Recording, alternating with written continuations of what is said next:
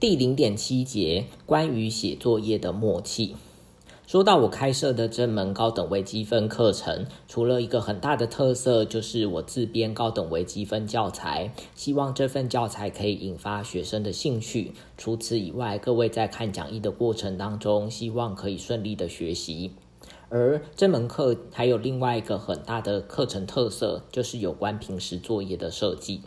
那这一节我想要说一些有关平时作业的想法。希望修课的学生知道这门课的平时作业设计原理跟愿景。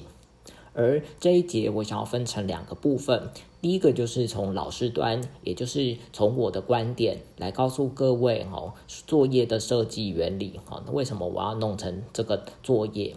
那。第二个录音档哦，是从学生端，也就是从各位的观点哦，我觉得你要怎么样去看待这个这门课的作业哦，这种方式来讨论它。好，那现在就先进入到第一个部分哦，在老师端的部分哦，为什么我要出这个作业？那作业的这个难易度啊，设计原理哦，到底是什么？所以在这一节，我想要回答几个问题哈，就是第一个是说，平时作业如果是用这个作业分数决定，或者是用小考分数决定，你会比较喜欢哪一种呢？而有的同学啊反映说，我出的这个作业题目难度很高，诶，这个又是怎么一回事？那我要说一下我的这个想法。第三个就是说，诶，如何从作业当中好把这个学习成效极大化？那关于第一个部分啦，就是这门课程的平时成绩哈，是以作业为主，而不是用小考组成。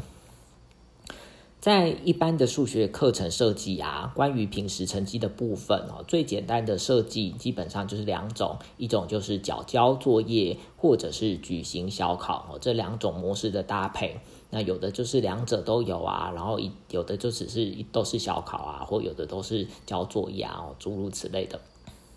在我的这门高等微积分课程，哈，将是以平时作业为主，哈，而不采用数学小考的模式进行。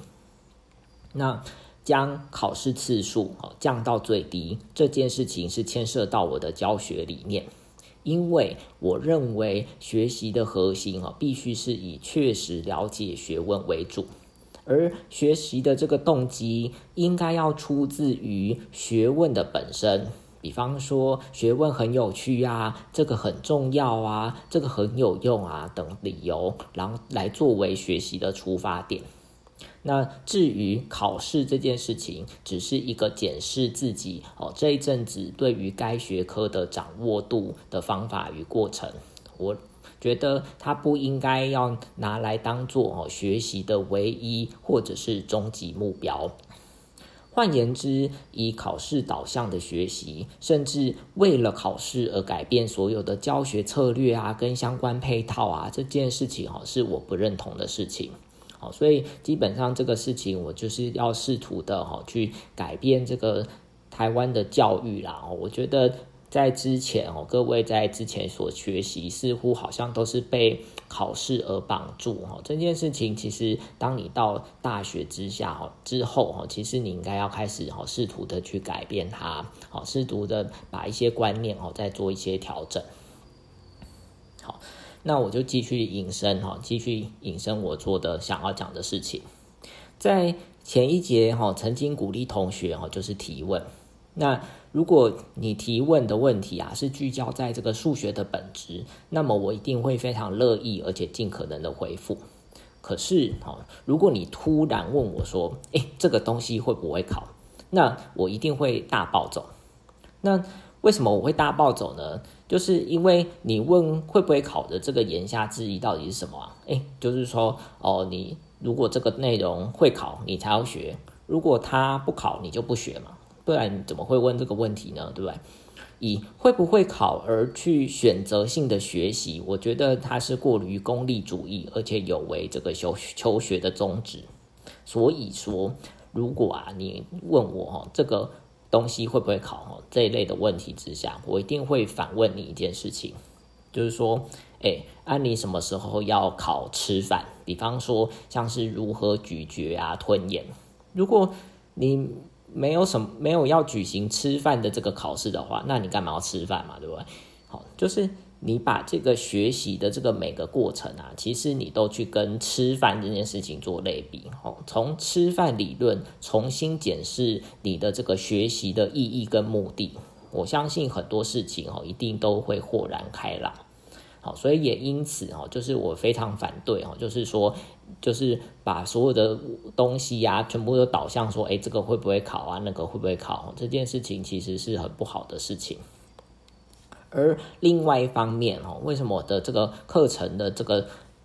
设平时成绩哦是以写作业为主，而不是以小考为主呢？刚刚就是跟各位讲过了哈，基本上我是排斥哈，就是基本上我要把这个考试哦降到最低。那可是期中测验啊，跟期末测验哦，我觉得这算是一个不得已的这个方式啊。那期中测验跟期末测验也不是，我觉得虽然它是一种考试，可是它也不是完全的、完全的负负面的东西哈。那它只是一个，而且这种期中、期末的这个东西是要希望你同整哦，这两个月哦学习的这个当中哦，是不是能够。真的把这个内容哦学到东西哈，呃做一个大型的检测，而且我在这个期中测验跟期末测验，其实我会尽量的去精心的设计。其实那个测验啊，如果各位有学通的话，你就会知道说为什么我会出这个问题，或者是希望哦你去想下一个哈更延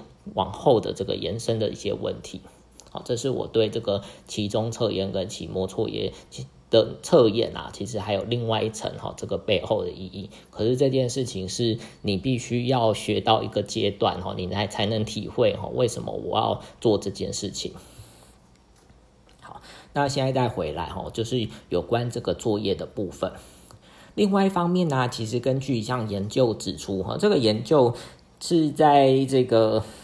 MIT 的一项研究啦哈，这个。这个 MIT 的这个研究啊，它的这个研究的东西，其实我放它的那个网址啊，我是放在这个讲义的这个最下方哦，所以各位有兴趣的话，其实可以进去那个网页的部分哈，去把它打开来哈看一看。这个研究在说什么啊？它是在分析哈每天的作息。好，跟脑部神经刺激的这个关系当中，哈，他其实就是去抓了一些哈学生，然后去看这个脑部的这个脑波的一些变化。那你就他就每天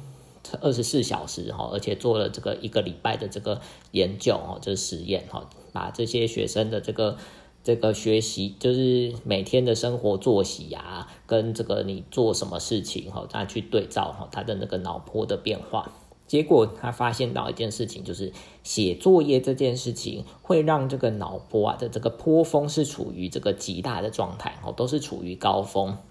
这是为什么呢？因为你是为了要解决这个作业的问题，所以你必须做什么事情呢？诶，必须把原来有的哦这个课程内容跟以前你的所有经验之间，哦又要再重新哦建立出新的想法。而且呢，还要将这个新的观念跟旧的观念重新组织，然后需要反复的修正哈，因为你有可能第一次想法想不对哈，就还第二修、第三修哈，反复的修正的这个过程当中哈，才能完成。所以写作业这件事情其实是很烧脑的事情嘛，可是它是让自己哈对于认识这个学问的一个很好很好的方法哦，它是所有的这个这个。比起，比方说，比起小考来讲，哦，这个写作业，哦，实际上是更好的一个模式。所以，哈，就是整体来讲，我用这两个理由，哈，来回复各位，就是说，在这门课，哈，关于作业的部分，哈，如果各位可以好好的投资，哈，把时间投资在这个上头上，其实你会学到非常非常多的事情。而且以下哈，我还会再继续哈，继续说明有关这个我的这个平时作业的几个配套措施哈。其实我会做的蛮多的事情。好，那现在继续讲哦，关于这个作业的内容的部分，作业的题型哈，将着重在这个复合式的进阶问题。那这是什么意思呢？有同学啊，在这个教学的意见当中反映说。哎，老师，你上课都讲那么简单题目，啊，作业都超难，我都想不出来啦。哦，那我这个设计作业的难度哈是有难度的，这件事情基本上我不否认。好，我认为其实我的这个作业是有一定程度的这个挑战。可是哈，我们继续要讲的是说，但是这个背后有几个原因啦，我觉得你也必须了解一下哦，不能一味就变成说哦，我怎么都出这个特别困难的题目哈。我觉得虽然它有困难，可是也不至于说困难到完全无法解决哦。我还是有在当中哦，就是我并不是设计这个最简单的。哦，那也不是设计都难到非常困难，然后难到就是那个每个人都写不出来哈？也不是哈，而是居中哦，我会尽量的去挑选这一类的题目。好，首先在课堂上我介绍过这个简单的范例，而不去讲解这个困难的题目，基本上就是课堂教学当中经常陷入的这个两难的困境嘛，因为。各位在初学的阶段来讲哦，基本上观念都还不成熟啊，所以我没办法去讲那个困难的东西嘛，我一定要从这个最简单的例题开始解释起，哦，不于过杂复杂，过于复杂，以免会失焦嘛。而另外一方面，你又看想到说，哎，各位在写作业之前啊，基本上可能就会把上课讲过的内容啊，就先弄懂啊，就先做一个复习嘛。所以你已经在这个在学会课程内容之后，然后你再去看作业，发现又不会写，那自然当然就会有这种。这种想法嘛，就是哎，怎么觉得上课内容简单而作业困难嘛？因为上课内容你已经搞懂啦，当然就会觉得简单。可是你会遇到新的挑战，也就是作业是新的问题哈，所以你就会觉那时候你会觉得哎，怎么作业好像很困难？好，所以说当同学哈指出这个作业题目偏难哈，基本上刚刚说的我不否认，而且实际上也如实的说明我在。作业题目的这个类型的选择上，哈，有一些想法。你想想看啊，你以前的这个，比方说微积分课本啊，原文教科书，为什么这个教科书又厚又重啊？对不对？这个你看那个厚度就是五公分起跳嘛。那这是为什么呢？因为它每一个章节都放了大量的习题。那可是这些习题到底营不营养呢？所谓的营不营养，就是说这习题当中其实有大部分都是操作类的题目嘛，或者是跟章节内容相似度非常非常高的题目嘛。所以其实如果你写太多这一类这种题目哈，相似度太高的这种题目啊，其实。某种程度练到一个程度就是没有营养哦。那可是，在你完全不会的哦，在你还不熟悉的时候，其实这个就还蛮必须的。好，所以关于这类的题目啊，我觉得哦，这种操作类的哦，或者是相似度很高的，我认为学生是可以透过自己的力量哦，自己去练习哦，自己去加强并提升能力。所以在这一类的哦，就是跟章节内容相似度很高的这种题目哈，基本上我不会放在这个要缴交的作业当中哦因为放太多，那其实也也没有意义我想要放在更后面的层次。好，所以如果啊，你是在这个这一类型哦，就是这种连这种相似度非常高的这种操作啊，你都一直产生困难的话，其实你应该要主动一点哈，去寻寻求协助。好，那别忘了助教啊，或我啊，哈，其实都是乐于跟你讨论，并且将这个问题澄清的这个伙伴。好，那那因为啊，就是每个作每个礼拜都要交交作业嘛，那我不基本上我又不不想让各位每个礼拜交太多的作业哈，基本上楼顶会太大也不理想，所以我就必须在这个作业题目上做一些精选啊。那在这个精选的情况下，刚才说的那些哦比较标标准的操作类型啊，基本上会偏少哦。就是我可能很重点的哦，选了一个题目或两个题目给大家练习，然后我你们交过来，我只是就是看看过一次哈。那如果你的这个你对这个这类的问题哈，刚刚讲的。操作类的问题啊，或者是相似度很高的问题，都产生困难的话，其实你应该要主动寻求协助啦。就是我觉得我们要有一个这样子的共识，所以。那关于作业哦，其实会着重在这个复合式的问题。什么叫做复合式的问题呢？就是要使用很多个观念去解题，甚至跨单元或者是跨章节的问题哈。我觉得这个东西哈，我的作作业的作业的重点哈，基本上是放在这个部分。那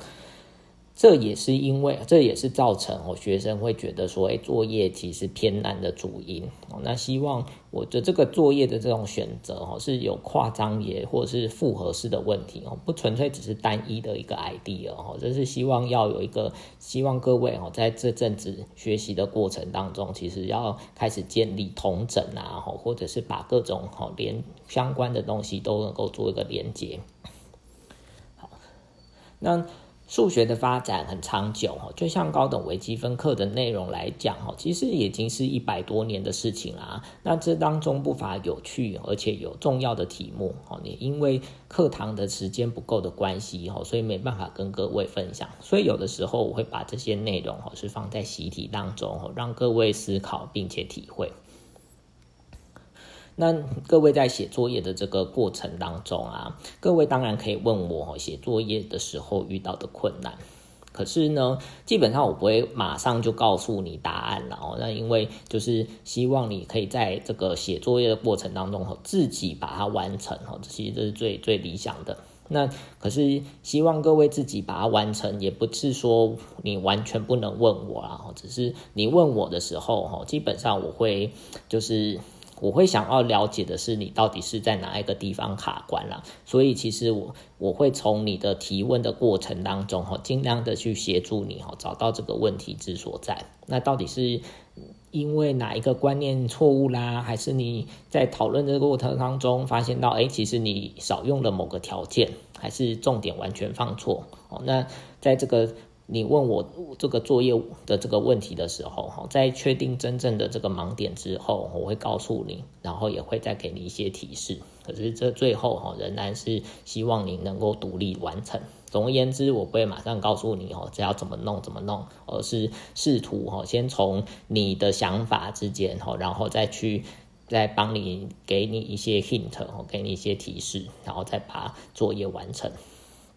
所以，有的同学啊，会在初期的阶段当中，会兴致高昂的来问我问题，可是他可能问了一次两次之后就不来问了。我是在猜说，他们应该是觉得哈，每次找我问这种作业问题的时候啊，因为就像刚才讲的，我都不是直接的把这个解法哦直接讲出来，而是不断的去反问同学对于每一个观念啊是否有清楚的认识。而像我刚才说的哦，我采我是采用这样子的方法来了解哦，同学到底是在哪个地方卡关，最后才会总结同学的问题。甚至啊，你们问了很多次哦，第一个同学问这个问题，第二个同学问这个问题之后，我才有可能想到发现到说哦，原来这个东西是大部分的同学都都会卡住，那我很有可能在就会在课堂上哦多强调多补充，哦，所以这个也是。调整这个上课的这个内容的这个模式的一个方法。然而，这样子讨论啊，过程其实是蛮花时间的哦。那快的话，可能十分钟就解决啦；那慢的话，可能要半小时或者甚至更久哦。所以刚才说的，可能一开始有些同学很就是很兴致高昂的来问问题，可是问个一次两次哦，可能就不来问了。所以对于这种没有耐心的同学啊，最终可能就会选择不再问问题。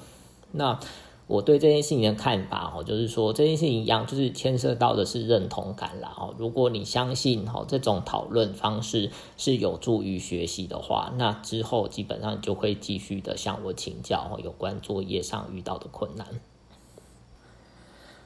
好，那第三个哈，就是关于这个平时作业的部分啦。其实我还想要讲下一个东西哈，就是每次缴交的这个作业啊，其实我都会提供作业解答。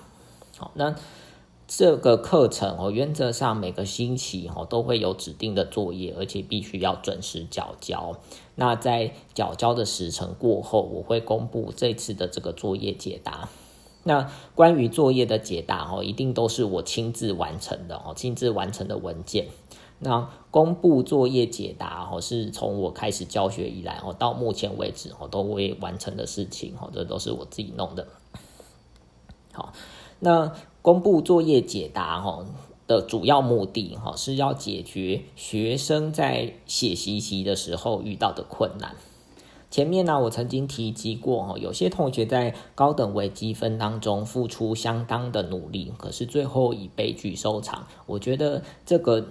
它是有原因的哈。当我们在仔细的研究哈这一类同学的这个原因是什么呢？便会发现到哦，其实还蛮多同学哈，并时常不知道也不清楚自己写出来的东西其实是有问题的。好，若你根本不知道你写的好写作业啊或怎样都不知道自己的问题出在哪里的时候，这些问题如果没有解决，没有在期中、期末测验之前获得解决的话，诶，当这个问题又一出来哈，同样的问题也出来的时候，就是同样的这个。